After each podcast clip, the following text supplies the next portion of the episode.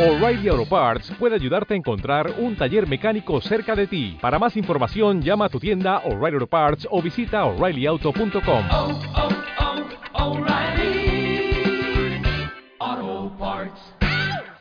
Vamos a, a reanudar la, la clase, la, la última vez nos habíamos quedado en cómo los judíos, cómo los judíos iban después de la, la expulsión de los sefaradín de España, se van dispersando a diferentes lugares del continente, ya vimos Marruecos, ya vimos Portugal, ya vimos cómo iban el Imperio Otomano, y después vimos cómo los portugueses que se habían hecho, se habían convertido en una potencia marítima, empiezan también a hacer los viajes y llegan por casualidad, lo que vimos en la última clase, que llegan de casualidad a Brasil, por, un, por una corriente que los desvió, y ahí después descubren lo que hoy se conoce como Brasil, por eso Brasil se habla hasta hoy en día portugués. Aunque después hubo una época, un lapso de unos nueve años, de que Portu eh, Holanda, también que se había convertido en una potencia marítima, también trata de quitarle ¿sí? de esta parte de, de, de, Brasil, el norte de Brasil, y ahí ves cuando los judíos, entonces que los judíos empiezan abiertamente a llegar, porque Holanda les permitía a, a todas las, las, naciones y todas las religiones abiertamente. Entonces empiezan a llegar ahí que llegó, habíamos comentado que llegó el primer rabino de América, abiertamente, no ocultamente como se daba hasta ese momento, que se llamaba Rabbi Ishaq Abu Hab. Fue el primer rabino que llega a, la parte de Recife, a la parte de, del norte de Brasil. Pero luego otra vez hubo, las guerras seguían y otra vez Portugal se hace con el, la tierra de Brasil, los, los, holandeses se tienen que regresar y los judíos, pocos se regresan a Holanda, pero muchos que ya tenían todo su negocio, toda su empresa, se dedicaban a la caña de azúcar, se dedicaban a, ya tenían todos sus comercios, entonces se dedican, se van hasta a las islas del Caribe, se instalan en muchas islas del Caribe. Vimos, vimos muchos, muchas sinagogas, muchas estaciones, como hasta Yeshivot, habrían mikvaot, eh, eh, eh, aguas para la purificación. Y después de ahí vimos cómo llegaron también hasta Nueva York, que llamaban New Amsterdam en ese momento, todavía no se llamaba Manhattan. Y ahí llegan los primeros 23 judíos que llegan en 1654, que se instalan en Nueva York. Pero este es el que estamos viendo, fue el primer, eh, cementerio para justamente esta misma eh, delegación que había llegado, y los, primeros sefaradín, Spanish and portugués, son los, los, españoles y portugueses de la sinagoga Sheherit Israel, que se instaló, o sea, ellos llegaron, llegaron en 1654 y a los dos años ya abrieron su primer sinagoga en lo que hoy se conoce como Manhattan, que era era lo que, antes se llamaba New, Amsterdam. Estamos hablando desde mucho, ya desde mucho tiempo que ya se instalaron eh, abiertamente en, estos lugares, ya no ocultamente como Anusín, como Marrano. Pero también hubo un suceso, y ahí vamos a empezar la clase de hoy, con todos estos Anusim, ¿no? Anusim son criptojudíos, o también se pueden llamar respectivamente, como se conoce como marranos, o judíos ocultos, vamos a decir, para una, una, manera más bonita de llamarlo, que son los anusim, judíos ocultos que a la vista de la gente eh, se hacían pasar por cristianos, pero ocultamente eran los que trataban de cumplir todo lo que se podía dentro de las 613 mismas. Y una de, eh, de, de, estas personas que fue, eh, justamente, eran muchos, muchos vivían en Portugal, o sea, porque al, al, principio ellos habían ido de España a Portugal, pero después al poco tiempo cuando pone Portugal la Inquisición, entonces muchos se quedan ahí ocultos porque los obligaron a quedarse como judíos ocultos. Entonces, por eso en México, para esa época, en la época de la colonia, cuando, cuando una persona era portugués, o sea, portugués era sinónimo de judío. Cualquier persona portugués en la época, estamos hablando de los años 1500, 1600, en México o en cualquier lugar o en Argentina, si uno era portugués, era un sinónimo de ser judío, porque era de Portugal se trasladó a otro país, obviamente que se está escapando. En el año 1593 vivía en Portugal una joven, una muchacha, que conversa, como dijimos también, a, la, a, la, a los ojos de, de, la gente, con toda su familia, eh, en, en, vivía en, en, Portugal, La muchacha se llamaba María Núñez. Obvio que los nombres siempre van a ser eh, eh, cambiados. ¿Por qué? Porque no podían poner un nombre judío, que vamos a ver lo que pasó luego. Ella era hija del alcalde de Lisboa. El, alcalde, obvio, también era Cristo judío, también era un judío oculto, se llamaba Gaspar López. ¿Sí? ¿Por tenía María Núñez? Bueno, seguramente el nombre de mamá o el nombre, siempre se cambiaban los nombres, había diferentes nombres. Su familia estaba entre las mejores familias judías de España, cuando eran de España en ese momento, durante el reinado ese terrible de la Inquisición, y se habían obligado a aceptar la fe católica en su momento para poder salvar sus vidas. Sin embargo, como muchos otros judíos de ese periodo en España, que vivieron secretamente, tenían que vivir secretamente como judíos, y solo aparentar ante la vista de la gente ser cristianos. Estos eran los que hoy los que llamamos, los que conocemos como judíos conversos. ¿Qué hacían los judíos conversos? Enseñaban, ellos enseñaban a sus hijos en secreto, siempre después de los 13 años, porque un niño menos de 13 años en la escuela iba y podía hablar abiertamente. Pero un niño ya después de los 13 años se le explicaba que tiene que ser un judío secreto, entonces ahí ya podían mantener ese secretismo. Y esperaban siempre escapar lo más pronto posible para dirigirse a un país donde se les permitiera vivir libremente. En este caso, habíamos hablado que era Holanda, que Holanda, como había sido un país protestante, ¿sí? ya habíamos hablado de lo de Martín Lutero, se abrió a las culturas y las religiones. Entre los judíos de España que habían escapado de Portugal, estaban, como dijimos, los padres de esta María Núñez, y fue en Portugal donde ella nació. Ya vamos a ver por qué es importante saber lo de esta, de esta joven María Núñez. Ella nació, dijimos, en Portugal, pero la Inquisición final- finalmente también llegó a Portugal. Habíamos dicho que al principio no, pero luego la Inquisición también llegó a Portugal, porque, lo repetimos, que cuando, cuando le pide la mano el príncipe Manuel de Portugal a la hija de Isabel Católica y Fernando, entonces ella le dice, con todo gusto, si quieres a mi hija, nada más que hay unos, como se dice nacionalistas, no, ahí, hay unas condiciones. Las condiciones, yo en mi país no tengo judíos, si quieres casarte con mi hija, tampoco tienes que tener judíos en tu país. Entonces tú quieres, casar, tú quieres casarte con mi hija y hacer un, estado muy fuerte entre España y Portugal, te tienes que escuchar a los judíos. Él nunca quería escuchar a los judíos porque le trajeron mucho beneficio económico, entonces decidió quedar bien con los dos. Por un lado, quedó bien con la suegra y supuestamente expulsa los judíos, pero por otro lado, no los expulsa a los judíos, sino que los convierte a la fuerza. Y, si, si ocultamente siguen eh, cumpliendo la, la escritura, que hagan lo que quieran, a mí no me interesa. A los ojos de la gente, que sean cristianos. El no, el hijo de, el hijo, el, príncipe de, el príncipe de Portugal, el que iba a ser el futuro rey, es el, rey Manuel, el hijo de Juan II de Portugal. Bueno, la joven, entonces, eh, en aquellos días, como dijimos, siempre trataban de escaparse de Portugal y de ir a un lugar donde abiertamente puedan profesar la ley judía. Y así fue que en aquellos tiempos, esta eh, muchacha María, eh, eh, Ma- María que dijimos, María, eh, María Núñez, se, finalmente, con su hermano, ella con su hermano que se llama Manuel, y con su tío Miguel, decidieron arries- arriesgar su vida. Su papá no podía porque él era el alcalde y muchas veces mandaban a la familia y luego, de alguna manera, luego llegaban. Entonces ella decidió, eh, decidió ella, María Núñez, con su, con su hermano y con su tío, decidieron eh, salir, salir de Portugal buscando poder cumplir la Torah y Lisboa abiertamente, no ocultamente, irse a un lugar donde ya nadie los pueda molestar y puedan cumplir abiertamente. Y por ello se embarcaron en 1593 rumbo a los Países Bajos, o sea, rumbo a Holanda, que ahí les abrían las puertas. En aquellos días, como dijimos, Holanda era un refugio para todos los perseguidos y por lo tanto muchos conversos buscaban ahí asilo. Ya vimos todo la- cómo se levantó Holanda con Rab Menashe Ben Israel, ya eso lo hemos explicado.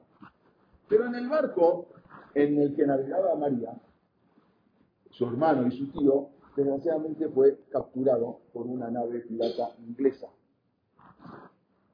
cuyo capitán fue muy famoso, muy guapo también, Sir Walter Raleigh se llamaba, los llevó a Inglaterra. Inmediatamente los captura y se los lleva a Inglaterra. Sin embargo, como los judíos se acuerdan que todavía no eran admitidos en Inglaterra, todavía no llegó lo de Rab Menashe en Israel. Entonces él los lleva como juntos a Inglaterra. Y en ese momento, entonces fueron tomados, tomados como prisioneros y encerrados en calabozos. ¿Por qué? Porque los judíos no podían estar en Inglaterra. Allá tenían desde 1290 que habían sido expulsados, y acá estamos hablando 1593, y los judíos no podían abiertamente hablar, seguramente como los que no, no se sabía que Entonces, este famoso corsario, este famoso pirata, la joven María Núñez, su hermano y su tío, entonces ya parecían condenados a pasar el resto de sus vidas como prisioneros. Iban a estar. Resulta que sin la esperanza de llegar a Holanda. Ellos querían llegar a Holanda y al final se les frustró, ya no pudieron llegar a Holanda. Y querían ser libres, vivir como judíos. Todo lo que habían arriesgado, no, era fácil. Por eso no tampoco no se iban de mundo. Bueno, en, en, Portugal, vete a Holanda. ¿no?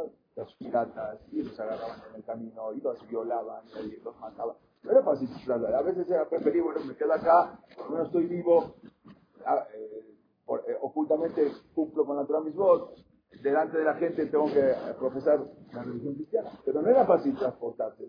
No cualquiera, ya agarro un barco y me voy. Y eso fue lo que pasó. Bueno, resulta que ante la belleza de esta mujer judía, María Núñez, este capitán, que se llamaba, o, o pirata, así, Walter Raleigh, quedó fascinado por ella. Y le ofreció matrimonio. Por lo menos fue decente, no le agarró la fuerza.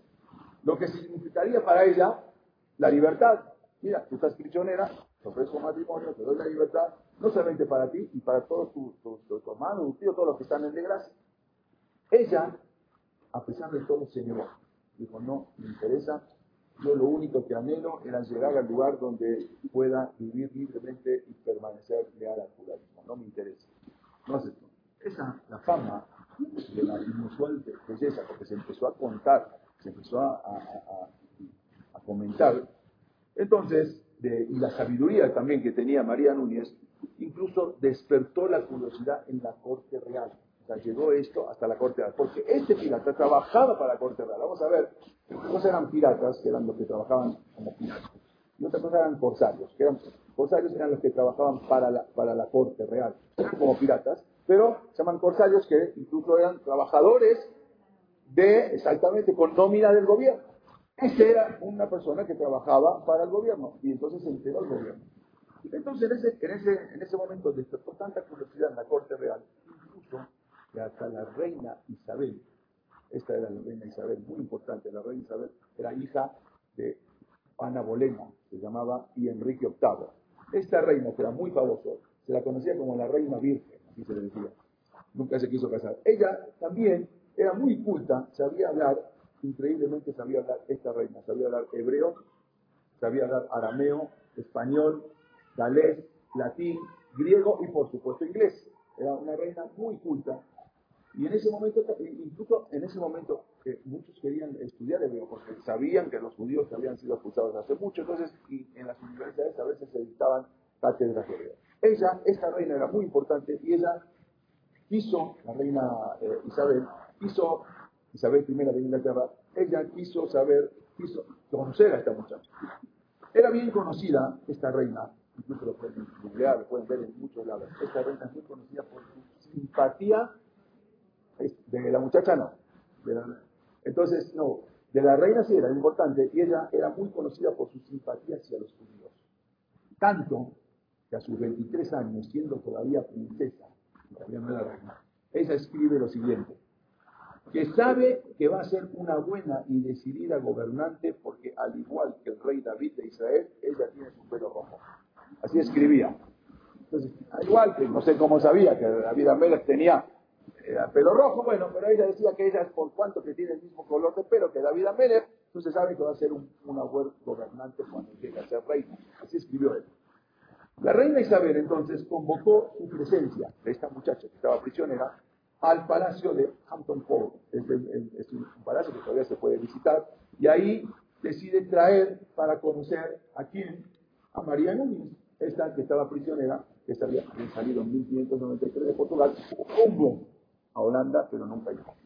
Una vez en su palacio, la reina quedó tan impresionada con María que incluso la llevó a pasear con ella por la ciudad de Londres en su carruaje, en su real. llegó con ella, empezó a platicar, se, hizo muy amiga de esta muchacha, tan inteligente que era, incluso la invitó a pasear en su carruaje a Mariano. Isabel I. Isabel La reina le tomó mucho cariño a María y escribió que estaba encantada con la joven judía y particularmente impresionada por su constante negativa a convertirse. Como ella tenía, tenía sus convicciones y no aceptaba convertirse, aunque le habían ofrecido matrimonio, libertad y toda la cosa. Y se quedó impresionada con esa convicción. Sin embargo, esta es, esta también la reina. Sin embargo, el capitán, este eh, pirata Sir Walter Raleigh, él había quedado tan impresionado con María que incluso hasta pensó en un momento convertirse a la religión judía. El mismo Walter Raleigh dijo, ah, sabía que ella no se iba a convertir, dijo, bueno, yo aceptó en un momento convertirse para poder casarse con esta muchacha. Pero luego decidió no hacerlo cuando se enteró que para eso necesitaba hacerse brítila. Dijo, no, ya, demasiado. Dijo, no. Así dijo, no, no, es mucho amor. Cuando le dijeron, si quieres, tiene que hacer brítila, decidió no convertirse el de Walter Riley, que era uno de los famosos conocidos como pirata.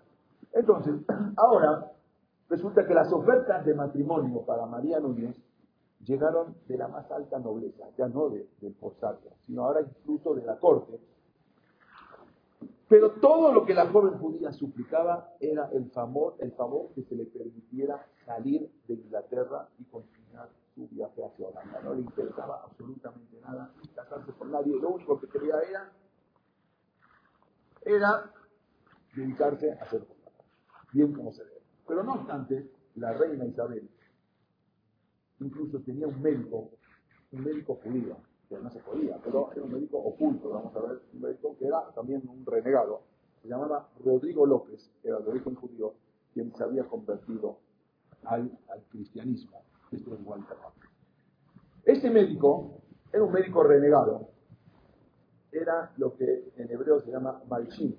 Malchim era un acusador, un moser, un entregador, un calumniador, un traidor de su pueblo, del pueblo judío, quien a su vez trabajaba para la corona española, y ya él mismo había entregado a 32 judíos a la Inquisición. Y ahora quería hacer lo mismo con María y con sus familiares. Él se llama Rodrigo eh, López, es muy famoso, ahí está mal escrito, es médico judío, era médico judío de la reina Isabel. Sin embargo, eh, el renegado médico judío Rodrigo López al final terminó quemado en la, en la hoguera en 1594 acusado de haber tratado de envenenar a la reina Isabel. terminó acusado y en la hoguera. Finalmente, al final, por decisión de la reina Isabel I, les fue otorgado el permiso para partir, por lo que María, su hermano Manuel y su tío Miguel llegaron a Holanda, no solamente, sino que hasta, hasta, los, hasta los acompañaron a Holanda, todo una, un barco naval, un barco de guerra, los acompaña para que nadie les pueda hacer nada y llegan hasta Ámsterdam, María Núñez.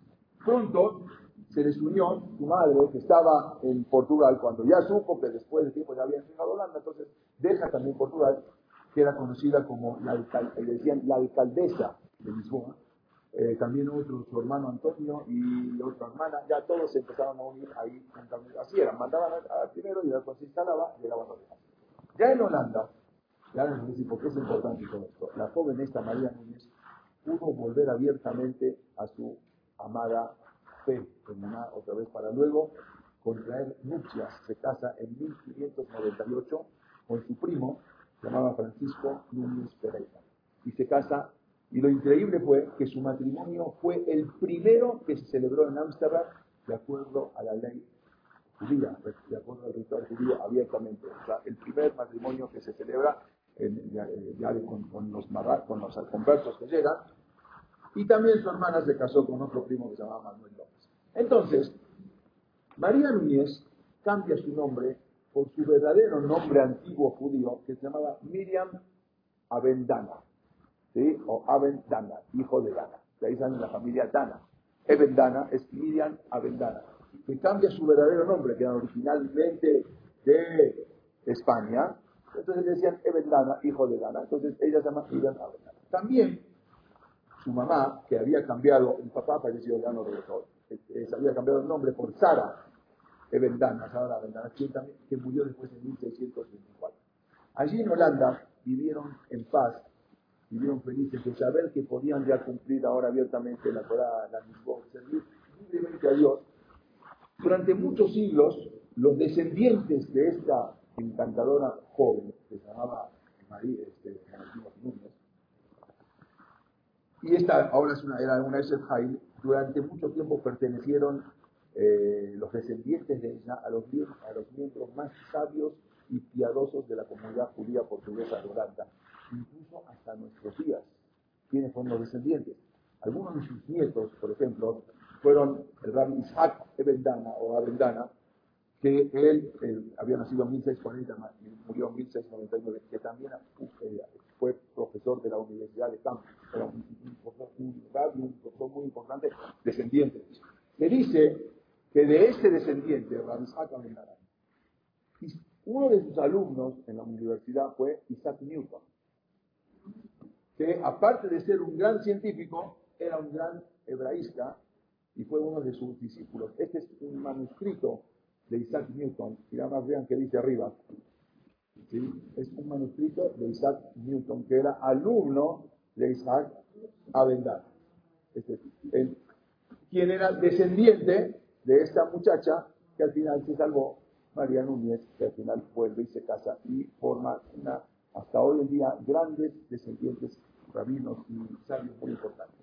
En Cambridge, el rabbi Abendana terminó un proyecto que había comenzado hacía 30 años atrás, que era la traducción de la Mishnah al latín. Él, tradujo en Cambridge, que era el idioma que se usaba frecuentemente en las universidades. Su hermano mayor de este rabbi, Rabbi Jacob Avendana, también estudió eh, y se hizo un rabino muy importante en la Yeshiva en Ámsterdam. En el año 1655, el rabbi Jacob fue nombrado el rabino principal de la ciudad de Rotterdam, en, Holanda. O sea, para que vean lo que es cómo esta muchacha de la nada llegó a ser la, madre de todos estos rabinos, y entre otras cosas es que había traducido también el libro Kuzari del rabino Udalevi. Esta es un poco la historia de esta María Núñez, que era una conversa, incluso tuvo la oportunidad hasta de casarse con, en la corte de Inglaterra o con Walter Raleigh y no aceptó, cosa que al final Dios va a hacer lo que va a hacer. Y así como hablábamos de esta historia, ¿se acuerdan que vimos eh, los principales personajes, lo que, pasaba en, en Brasil, vimos la, la, semana pasada cómo los que estaban en Brasil, ellos eh, eh, cuando se abrió para Holanda, ellos fueron allá y trataron de, de, de, permanecer hasta que al final después ya no se pudo. Hubo algo que se llama la inmunidad a prueba de fuego. Una historia extraordinaria de uno de los personajes de Israel, que se llamó Isaac de Castro. Resulta que este Isaac de Castro, él había nacido en Francia en 1623 y había encontrado, como siempre, como eh, eh, refugio antes de, mudarse a Ámsterdam. Dijimos que todos iban, trataban de llegar a Ámsterdam, que ahí abiertamente, o también en el Imperio Otomano, que era Turquía, pero era más fácil en Ámsterdam. Los padres eh, eran de Portugal y pertenecían a esas miles de familias también que habían emigrado de Portugal. Estamos hablando de que llegaron a Portugal, aparte de los que ya estaban, entre 150 y 200 mil judíos. Nada más presten atención a lo que es. Estamos hablando, aparte de los que ya vivían en Portugal, cuando fue la expulsión de España, llegan a Portugal, que era el lugar más fácil, porque de España a Portugal caminando se puede ir. No era tanto que tenían que viajar por barco y los piratas y los, y los capitanes de los barcos. El lugar más fácil para para acceder era Portugal. Entonces entran entre 150 y 200 mil judíos a Portugal. Por eso fue una cantidad tan grande. Este, el nombre de él anteriormente, bueno, era Isaac, era Tomás Luis, pero luego él ya se cambia el nombre cuando llegan después de Portugal, porque tienen que ir cambiando diferentes nombres para que no los vayan siguiendo. Después, en 1640, más adelante su, su, familia, eh, se mudan a Ámsterdam donde ya abiertamente pueden cumplir la religión, la Torah, la misbot. Bueno, y ahí se, lo llama, se lo conoce a este muchacho como Isaac de Castro. Este eh, Isaac comienza a estudiar en una yeshiva abiertamente, comienza a estudiar medicina, pero solamente permanece poco tiempo. Después de un año, continúa sus estudios de filosofía y hebreo antes de emigrar a Brasil. En 1641, justamente Brasil pertenecía a Holanda. Esos nueve años, y emigra como tantos de Ámsterdam a Brasil, porque ahí en Brasil tienen trabajo, se, se hicieron muy ricos los judíos con las, con las plantaciones de caña de azúcar y de todo lo que sacaba, lo que ahí. Sus padres y hermanos menores, ellos permanecieron en Ámsterdam. Él llegó a Brasil, donde vivió ahí durante varios años. Su tío era uno de los rabinos que había llegado a Brasil, se llamaba Rafael de Aguilar. Era uno de los, había dos rabinos que habían llegado a Brasil, Rab Isaac y Aguilar. En ese entonces, como dijimos, Brasil estaba dividido en dos zonas. La zona norte pertenecía a Holanda, que estaba tratando de todavía ganar todo lo que era la zona sur. La zona sur de Brasil, que es muy grande, toda la parte sur de Brasil, lo que hoy se conoce como San Pablo, como Río de Janeiro, como todo más abajo, todo eso era el, el, el, eh, lo que era pertenecía a Portugal. Entonces, en Brasil, en el norte, los judíos abiertamente podían profesar, pero en el sur no. Entonces Isaac de Castro vivía una vida completamente judía. Y no solamente, sino que aparentemente no, se entiende mucho para qué viajó, en la historia no se sabe, pero aparentemente él viajó para inspirar a otros cientos o miles de conversos que vivían en Brasil a volver a la religión. Aparentemente esa era su intención cuando viaja. En verdad, no había tribu, aunque estaban los, eh, los portugueses en la zona, la parte sur de Brasil, pero no había inquisición, o sea, no había, eh, oficina de inquisidores, sino que había inquisición, pero los agarraban y los tenían que mandar a Portugal para que lo juzguen. No era un lugar donde se juzgaba como México, o como eh, Perú, o como en Colombia, en Cartagena. Pero había oficiales de la Inquisición que se dedicaban a, a buscar a los que se llaman cristianos nuevos, a los que ocultaban su judaísmo. ¿Ven? No con- contra sus deseos de los familiares, Isaac se dirigió más tarde hacia el sur, hacia El Salvador, hacia Bahía. Le dijeron, no vayas, ahí es una zona peligrosa, porque ahí, ahí sí pueden estar los portugueses que pueden agarrar la Inquisición. Pero no les hizo caso, su idea era seguir y buscar a conversos para traerlos otra vez a la religión. Desgraciadamente, alguien lo denuncia, estando ya en la parte sur de Brasil. Lo denuncian y fue reconocido como judío ante el obispo de Bahía, llamado Don Pedro Silva, Don Pedro de Silva, quien también a su vez era jefe de la Inquisición. Pero no, no había oficina para juzgar, pero los mandaban, como dijimos, de regreso a Portugal. El informante del obispo lo reconoció a este Isaac de Castro como un visitante de la sinagoga de Recife. Y yo lo vi este, en, en Recife, donde están los, los holandeses, ahí abiertamente es judío, y acá ahora, ¿qué vino a hacer acá? Trató él de disimular todo, pero desgraciadamente sus tefilín lo delataron. Entonces, ahora comen los. ¿Qué vas a ocultar si ahí estás llevando los tefilín? La Inquisición, lo- entonces, lo arrestó y lo envió de regreso a Lisboa, que ahí era para juzgar. Isaac fue tomado prisionero, acusado no solo de judaizar, sino también, lo peor, de a- hacer proselitismo. O sea, ir a, proselitismo es misionero, o sea, ir a buscar para a los judíos que se habían convertido para que regresen otra vez a la, a la fe. Por lo tanto, fue esclavizado a Lisboa. Aunque él era un ciudadano holandés, lo están juzgando a un ciudadano holandés, no pueden, o sea, se puede haber problemas entre los países, pero no le interesó a la Inquisición y al final se lo llevan y él reconoce su judaísmo y él dice, yo nunca fui converso, ustedes busquen, a los cristianos nuevos, a los que se ocultan, pero al, al que es judío abiertamente no tienen que, se trató de zafar, vamos a decir, de ahí, pero la Inquisición portuguesa primero no le interesó, incluso trató no de matarlo, de convencerlo que renuncie a su fe judía. Porque no querían tampoco tener problemas el día de mañana con, con Holanda. Entonces, lo convencían a que renuncie y que abrace el cristianismo. Y San de Castro rehusó con argumentos muy sólidos. Él de- demostró que él nunca fue un converso, él era un judío completamente y no me tienen por qué juzgar, no estoy mintiendo, no estoy engañando a nadie. Bueno, toda esta transcripción del juicio se registra hoy en día, toda la condena de Castro, de Castro está registrada en los archivos de la Inquisición portuguesa hasta hoy en día. Él indicó, cuando indicó que rezaba a Dios, no, no tres, sino siete veces por día en la cárcel, observaba todas las fiestas judías, observaba los ayunos completamente, él cumplía, las, trataba de cumplir dentro de lo que podía las 613 mismos. Durante dos años que estuvo en la cárcel, los sacerdotes intentaron convencerlo de que debía aceptar para salvar su vida el cristianismo. Sin embargo, no hubo manera. Todos los esfuerzos en vano. No había manera de convencer a este joven de apenas 23 años, hasta que al final el clero, la iglesia, finalmente informó a la corte que este joven era incorregible. O sea, no había manera de volverlo a cristianismo.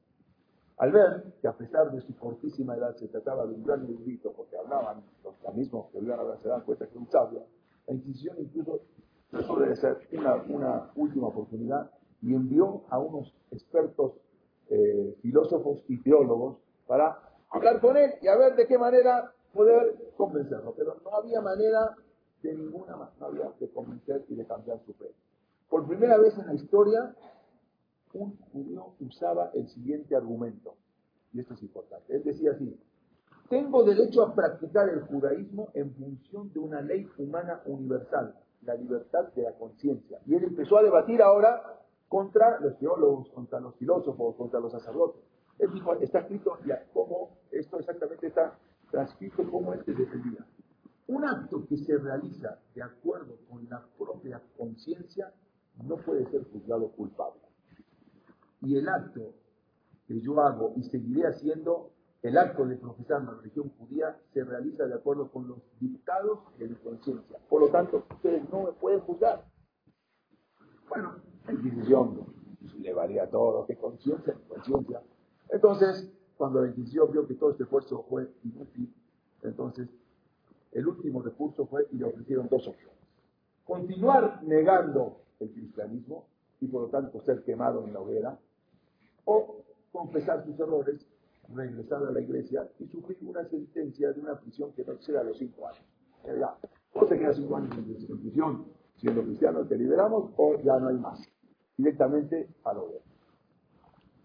Isaac de Castro entendió que para salvar su vida se esperaba que él abandone el judaísmo y profesara el catolicismo como lo habían hecho la gran, mucha gente, gran mayoría de los que estaban ahí este, encarcelados, que para salvar su vida lo hicieron. Pero él, Isaac de Castro, decidió que ese precio por salvar la vida era demasiado alto y prefirió morir en la hoguera. No voy a convertirme porque para, para cambiar mi fe. Dijo, yo prefiero morir al cruz siempre. Los acusados eran condenados a morir quemados vivos en, lo que se llama los autos de fe, se conocían. Y en Portugal hubo muchísimos autos de fe. Y él aceptó el 15 de diciembre del año 1647, que era un 18 de Kislev, del año 5408, tenía solamente Isaac de Castro 24 años. Fue llevado a la hoguera en la plaza pública del Palacio Real, en Lisboa, para su ejecución junto con otros cinco conversos que eh, eran condenados por el mismo crimen, el crimen que supuestamente era judaizar. Ese era el crimen. Incluso en la hoguera le ofrecieron otra oportunidad, una última oportunidad para poder salvarse. ¿Qué se le ofreció? Ya, no era la salvación. Le ofrecían, le ofrecían así. Si tú abrazas el catolicismo, entonces puede ser estrangulado con misericordia. O sea, ya te vamos a matar, ya, ya pero no te vamos a quemar. no vas a sufrir una muerte lenta. No aceptó, los archivos de la Inquisición portuguesa relatan que incluso Isaac de, Castro fue dejado de pie por varias horas cerca del fuego, no con el fuego más porque para que pueda sentir ese calorcito y pueda llegar en un momento a decir, ya, entonces no lo querían quemar, sino que vaya sufriendo de a poco, para que tenga la oportunidad de arrepentirse de ese gran pecado que era ser judío. Entonces, y por temor a la hoguera, seguramente va a llegar un momento que Isaac de va, va, va, va se va a, a arrepentir del cura.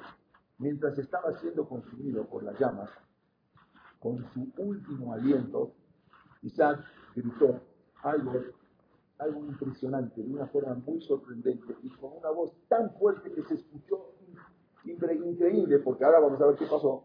Y grita en ese momento, Shema Israel, Hashem, el que nos Escucha Israel, Dios es nuestro Dios, es único. Y en ese momento, con la palabra Ejad, sale su Neshama. Lo impresionante fue que durante varios años el público de Lisboa repitió sus últimas palabras, porque todos tenían la obligación de ir a presenciar eso. El que no iba, automáticamente, o sea, era sospechado de judaizante. Entonces tenían que, una fiesta que se hacía, un show impresionante, y todos tenían que ir. Y fue un grito tan grande que durante muchos años la gente, los los cristianos, los repetían la última palabra, de modo tal que la Inquisición portuguesa se vio obligada a prohibir esta confesión de la fe judía bajo amenaza de un severo castigo. Porque la gente en la calle ya repetía, Shema Israel, Shema Israel. Entonces fue tanto la impresión que causó. Cuentan que el grito de Isaac causó una, enorme impresión en todos los que habían llegado a presenciar la ejecución pública, tanto que hasta los crueles verdugos en ese momento sintieron remordimiento por haber quitado la vida a un joven tan valiente. Dijeron que cómo pudimos hacer esto a un joven tan valiente de nosotros quitando la vida. Dicen que los gentiles que presenciaron en ese momento la ejecución durante semanas no hablaban otra cosa que de la muerte de este joven Isaac de Castro. El último grito de Isaac, el Shema Israel, se había transformado ahora en un símbolo de libertad de conciencia que inspiró a muchos judíos conversos a abrazar el judaísmo. O sea, eso que hizo fue algo tan impresionante que muchos judíos que estaban conversos, estaban ocultos, decidieron salir de Portugal e irse a Holanda abiertamente a abrazar otra vez el judaísmo. Este Shema Israel que habían escuchado de Isaac de, Castro. Y lo más insólito fue que durante varios años los gentiles seguían repitiendo Shema Israel sin saber ni lo que significa, todavía les quedó en la cabeza durante varios años seguían haciendo así. Está escrito en, incluso esto está en los, eh, en los archivos de la Inquisición portuguesa, como durante varios años los gentiles seguían repitiendo Shema Israel. Y los tuvo que poner un severo castigo a los que seguían diciendo esta palabra, porque ya no lo querían escuchar más. En Ámsterdam incluso se hizo un, eh, gran duelo y un gran respeto, un darush, un respeto, un reconocimiento cuando supieron que este muchacho murió. Incluso hay uno famoso que se llama Saúl Levi Moteira, que era un impresor muy, eh, muy, muy famoso en Ámsterdam. él, y un rabino, él pronunció un sermón, digamos, un, un ¿no? un, un en, eh, él con otros rabinos, que era uno descendiente de Rabbi Sacarabanel llamado Rabbi Abrabanel, y otro que se llamaba Jeromó de Oliveira, ellos escribieron incluso Pinot. Pinot son con cantos, elegías, son cantos tristes, en hebreo y en español, en honor a este joven que se llamaba Isaac de Castro. Algunos, ya vamos a ver, algunos judíos que en verdad habían sido expulsados, o descendientes de judíos habían sido expulsados de eh, España y de Portugal. Ahora, que incluso que se habían ido a Brasil, ¿se acuerdan con la historia? Y de Brasil que se habían esparcido por todas las islas del Caribe. Entonces ahora ellos querían pelear, no solamente que se habían hecho esto, sino que ahora querían pelear contra la brutal Inquisición, porque ya vivían en, país, en, islas que no pertenecían a España y que pertenecían a Portugal. Entonces los países también estaban peleando con España, con, la, Inglaterra, eran, peleaban porque porque los, lo que habían hecho los españoles fue tremendo. Incluso ahora que conquistaron el Nuevo Mundo, se llevaban la plata de México, el oro de Perú y los diamantes de Venezuela. O sea, ellos, y llevaban barcos cargados que se llevaban robando a todos los indios, todo lo que llevaban, lo que, lo que tenían acá. De México se llevaron miles y miles de toneladas de plata y de todas las cosas que se llevaban robadas al Nuevo Mundo, los españoles. Bueno, y los judíos veían esto, que ahorita ya no pertenecían a un país como España, estaban libres y estaban en las islas y en las islas del Caribe. Y resulta que ahí había muchos, que se llamó corsarios, Emisarios eran los que, como dijimos, que trabajaban para la corte, para a veces para Holanda o a veces para Inglaterra. Los famosos bucaneros o también conocidos como piratas. Piratas eran los que trabajaban para ellos mismos, no necesitaban trabajar para nadie. Estos capitanes no eran los temidos eh, que se conocen en las series o en las películas, los de piratas, esa imaginación popular, se los hizo. No, eran gente, vamos a ver, que trabajaban. Muchos trabajaban, como dijimos, empleados de Gran Bretaña o Países Bajos o otras potencias marítimas y protegían las costas, los mares.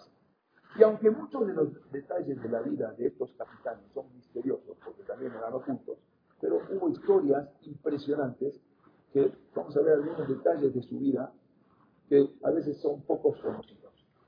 Vamos a ver, vamos a hablar del primero de ellos. ¿sí? Estos, hay libros que hicieron, acá incluso se llama Sodere Yam, Los piratas del mar y Eurim del Caribe. En el Caribe. Hay varios libros que se escribieron sobre este, este, este tipo de personas, o como los dibujan, vamos a ver así, o así también los dibujan, hay varios dibujos, ¿no? O hasta con, hasta con peor. Sí, con, con la esto. Bueno, el primero de ellos, vamos a ver, el primero que se conoce, se llamó Samuel Palachi. Samuel Palachi era un apellido que es conocido hasta hoy en día. Se había formado incluso como rabino, él originalmente fue rabino, eh, a finales de los años 1500 en Fez. Fez es en Marruecos. Decían el pirata rabino. Luego él prefirió la vida marinera, eventualmente trabajando como corsario. Corsario, como dijimos, era, trabajaba y le pagaban, tanto para el gobierno holandés, incluso como para el sultán de Marruecos. En Marruecos también eran, tenían, eran, eran enemigos de los españoles. Este Panache negoció uno de los primeros tratados entre las naciones europeas y del Medio Oriente. En el año eh, hubo un acuerdo en 1610 que garantiza la paz entre los Países Bajos y Marruecos. Él fue el que provocó todo eso. En 1614 Marruecos y España estaban en guerra y Palache dirigió una pequeña flota marroquí que capturó barcos españoles. O sea, él iban y, y de por sí llevaban ¿sí? la ira de todo lo que habían hecho a sus abuelos y a sus padres, de, de haberlos expulsado sin absolutamente nada. Él fue arrestado por el embajador español y fue incluso juzgado, Samuel Palache, por, eh, por piratería. Pero al final, el embajador eh, eh, británico en Venecia en ese momento lo- una- mandó una carta y lo pudieron, eh, lo pudieron salvar. Se salvó. Incluso él Después, finalmente fue absuelto por piratería y puesto en libertad. Murió en 1616 y recibió un funeral como un héroe. Todos los miembros de la comunidad judía de Ámsterdam marcharon en su levaya, en su procesión fúnebre, y se unieron a todos los sajamín de la ciudad, que también atacó varios bar- barcos, había atacado varios barcos españoles. Esta es la historia un poco de lo que fue Samuel Palachi. Pero vamos a seguir con otro para entender un poco. Aunque parezca insólito, hubo piratas judíos en el Caribe. Claro que hubo. No sabemos cuánto, pero sí existieron. De hecho, muchos de ellos se ponían el tefilín por la mañana y por la tarde atracaban barcos españoles.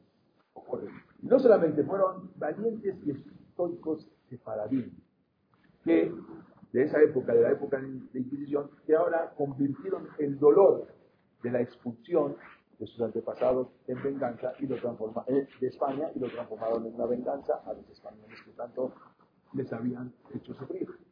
De esto hay constancia, incluso eh, se han encontrado eh, varias, eh, vamos a va- varias eh, cartas, incluso en hebreo, y uno de ellos se llamó David Abravanel, descendiente de uno de los grandes judíos Jajamil, que se llamaba Rabbi Abravanel, un descendiente. Incluso le decían el capitán David, así lo llamaron y así es conocido, después de que su familia había sido asesinada en América del Sur, y la familia de, de- de- de- en, en Chile, a principios del año 1000 de los 1700, él al final se transforma en el capitán David y navega con corsarios británicos. Y finalmente él tenía su propia nave que la llamó de Jerusalén, incluso de su nave, por su nave pirata. Él observaba así desde la lejanía cuando venían en la- en el Caribe, cuando venían los... ¿Por qué en el Caribe? Porque eran, muy difíciles, se esconden en las islas del Caribe. Cuando salen los, los españoles con los galeones de- desde México o desde Perú, entonces ahí los agarran en las islas del Caribe, que eran islas muy ocultas. Y con su barco de Jerusalén él podía atacar. Pero hay unas bitácoras que incluso se encuentran en el Museo Marítimo de Chile, escritas por él. Que él explica ahí cómo en un momento vio una nave, pero no la pudo atacar porque era Shabbat. Y en Shabbat su barco no circulaba. No solamente eso, sino que él obligaba hasta sábado de la noche para poder partir, partir con la nave. Y en- en la misma bitácora figura que su barco era totalmente callado. La comida no había carne, ¿vale? Sí, se les daba de comer eh, verduras o lo que sea, pero eh, eh, eh, legumbres, todo tipo de cosas que los humanos fuera completamente. Se conservan en el Museo Marino de Chile, de Chile, incluso escritas en hebreo. Y así es, con la, con la, con la espada en una mano y los tefilim en la otra mano, salían a atacar. ¿Cuán cuesta imaginar que un judío, vamos a imaginar un judío ortodoxo, con botas, sombrero de capitán, o incluso un parche en el ojo? No, no era, no era así como, como, nos imaginamos.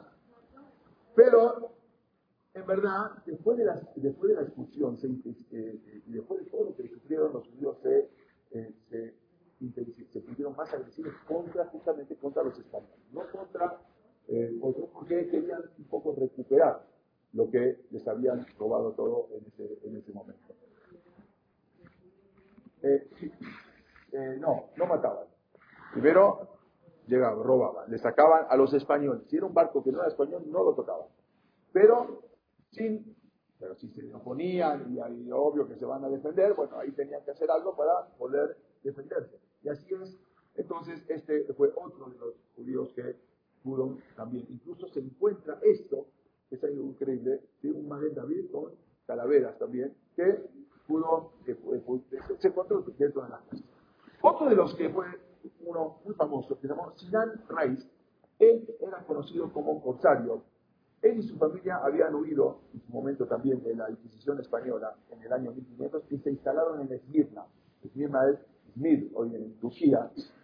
Y ahí incluso él alcanzó el rango como almirante de la flota turca, este Sinan Reis, y se convirtió en el brazo derecho de uno de los piratas más famosos de todos los tiempos, conocido como Barbarroja o Barbarossa. Él, con- se hicieron socios, incluso ahora este Sinan Reis, incluso una, es- este Barbarossa que era, o Barbarossa le decían, atacó a Carlos V, a la flota de Carlos V, que era un emperador muy poderoso, y tuvieron una, una, una, una- le provocaron una derrota muy grande. Él, con este Barbarossa, Sinan Reis, con, se llamaba Jaime bin Barbarossa, después conocido como Barbarossa, incluso tenían una bandera que utilizaban el Maguen David y también eh, cosas árabes. O sea, era la bandera verde que usaban entre los dos.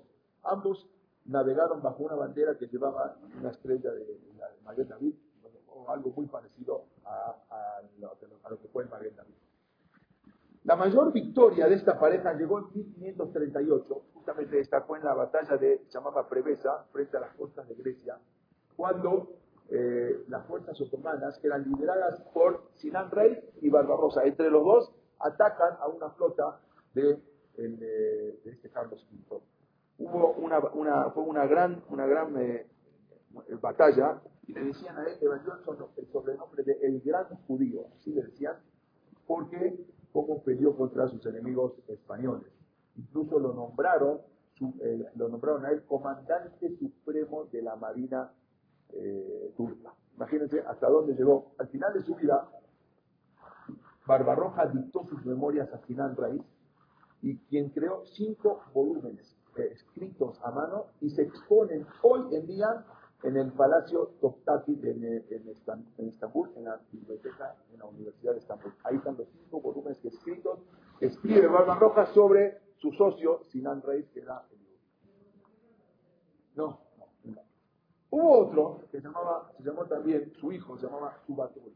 Eh, se convirtió también en uno de los piratas más temibles en el mundo y se encuentra en un viaje con Henry Drake, era el hijo de los piratas más famosos, se llamaba el pirata Sir Francis Drake, pirata Drake.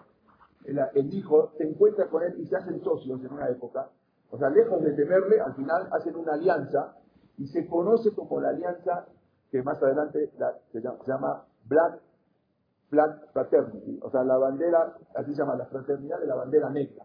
Incluso, entre el judío, este Sumatul de de, que hablamos antes, de Sinan Reis, con este Francis, Francis Drake, que era muy, muy, muy conocido. Incluso los barcos, tenía tres barcos. Uno se llamaba el profeta Samuel, el otro barco se llamaba la reina Esther y el otro se llamaba el escudo de Abraham. Imagínense lo que era. Juntos formaron lo que era la fraternidad de la eh, bandera negra.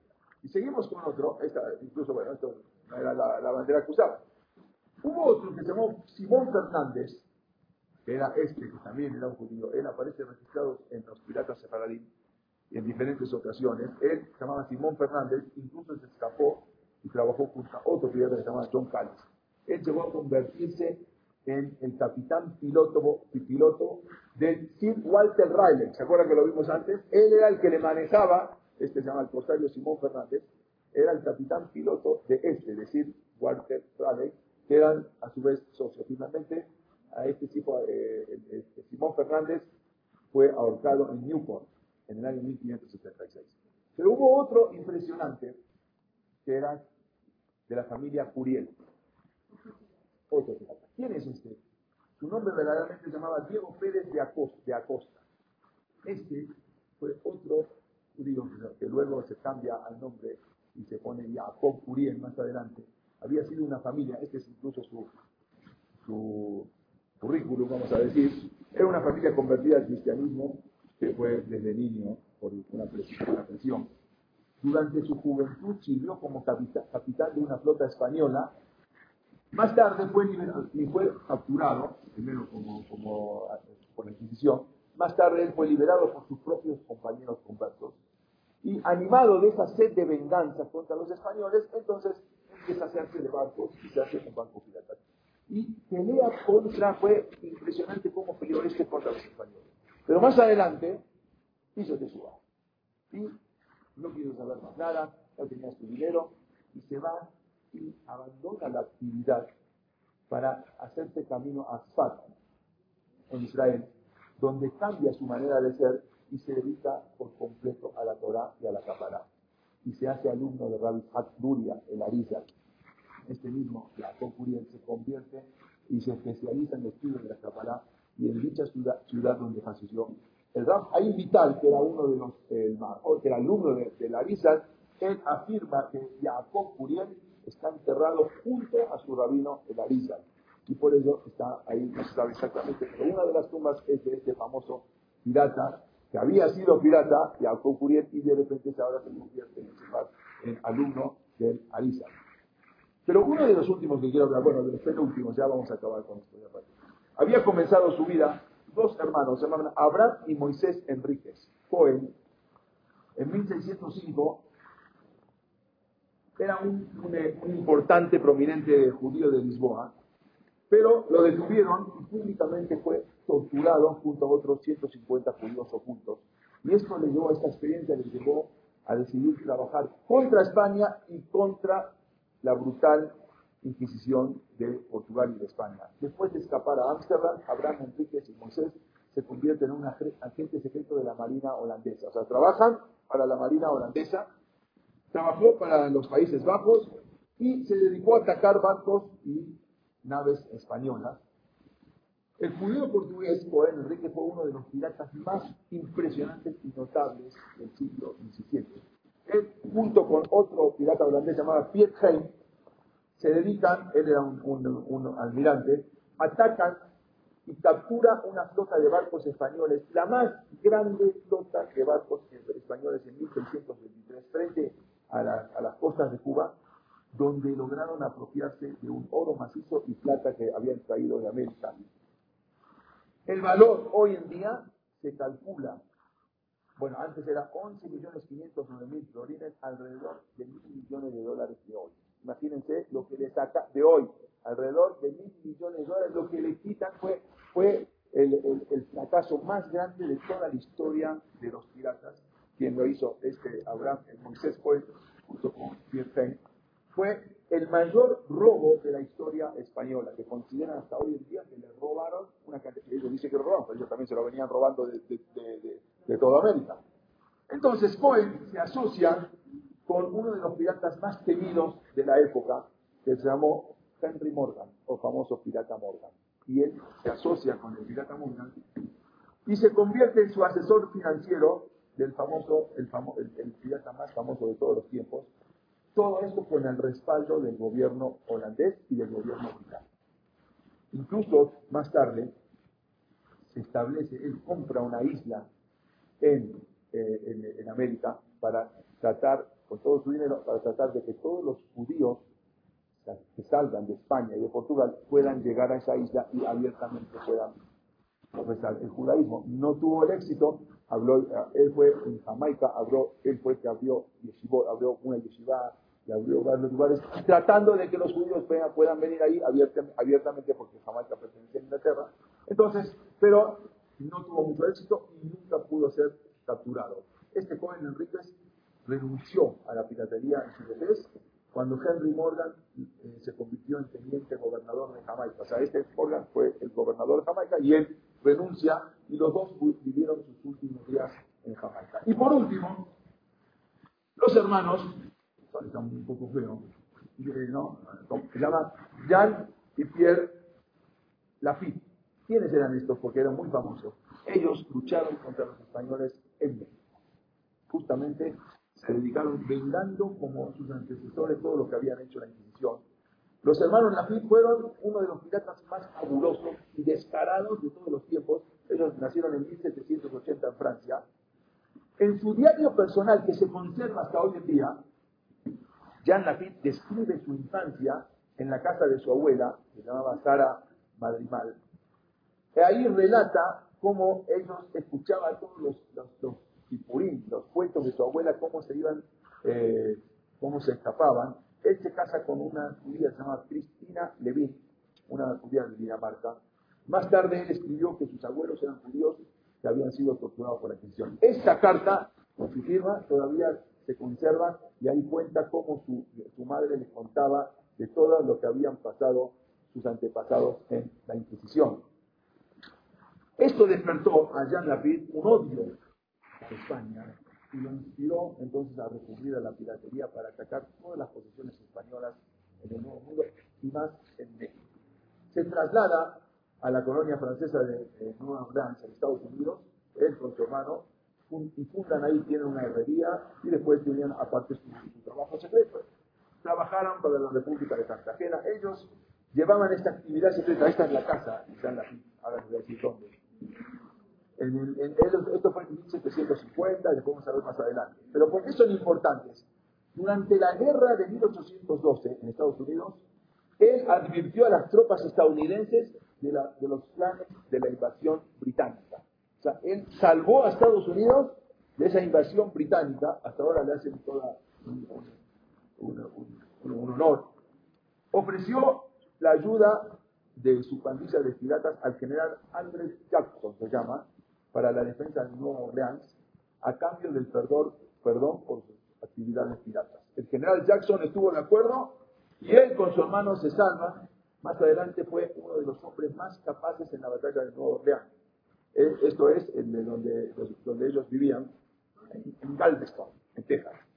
En 1817, Lafitte volvió a la piratería, llevando, llevando casi mil seguidores con él a Galveston, Texas, y hasta su muerte en 1825, Jean Lafitte permaneció como uno de los más piratas tenidos, se llama el Spanish Man, de la costa oriental de las posesiones. Incluso, esto es, él murió en México, él llama en Chilán de Bravo, en Yucatán, y ahí está Ikeber, su todavía está enterrado, aunque dice que ya, dice que no, pero ahí incluso, acá no pero dice Jean Lafitte en Chilán de Bravo, en Yucatán. Porque así le pusieron una cruz, no, no, no, es que no como. Incluso hasta hicieron filetes de él, hasta de, ¿sí? de los piratas, de, de, de no, hasta unos años, no sé. Él, hay una, y, oh, todo esto, él le en 1821. Es difícil saber cuántos judíos verdaderamente hubo como piratas. Pero nada más quiero que vean estas imágenes y con esto vamos a terminar. No todos abiertamente eran como judíos. Este es un cementerio en Jamaica donde están todas estas tumbas de piratas. Y acá las ver, incluso en hebreo, incluso con la calavera y Keburat, Adon, Anifat, Jacob, León, Listar, bueno, van a ver. Vean, vayan viendo todas estas tumbas, cómo están en Jamaica, no solamente en varias islas del Caribe, están por ejemplo en Bridgeton, en Barbados, ahí descansan incluso, una, dice el pirata Jacob Mayach y su esposa Débora, que tienen Magen David, esto es en Jamaica, donde ellos habían hecho todo este Betagneset. Este es un, este es un eh, cementerio judío en Jamaica, vean acá, van a ver varias imágenes, cómo estaban los, los ¿Y por qué en Jamaica? Porque en Jamaica era muy fácil. Cuando ellos salían de todo lo que es América, acá los, en todas estas islas del Caribe, acá los esperaban y los atacaban. También hicieron su propio. Vean esta, esta, esta, lápida también. Varias, no solamente una. Un crucero. Y el barco por el Caribe, en Barbados, en Jamaica o en Bridgeton, en muchos lugares están todas estas tumbas de los judíos que eran, eran eh, llevaban sus calaveras y, eran los judíos que estaban tratando de hacer su trabajo y sacarle lo que más podían. Incluso, incluso, ya con esto, hay una, una tumba en, en, en Curazao, si algún día van a Curazao, hay, deténganse, deténganse en esa tumba, se llama, se llama Lea Hannah Schnur, esposa de un pirata judío. Así dice la tumba de, de Hannah Schnur, era esposo de uno de los famosos piratas judíos, también de, esa época. ¿Cuántos hubo? No podemos saber.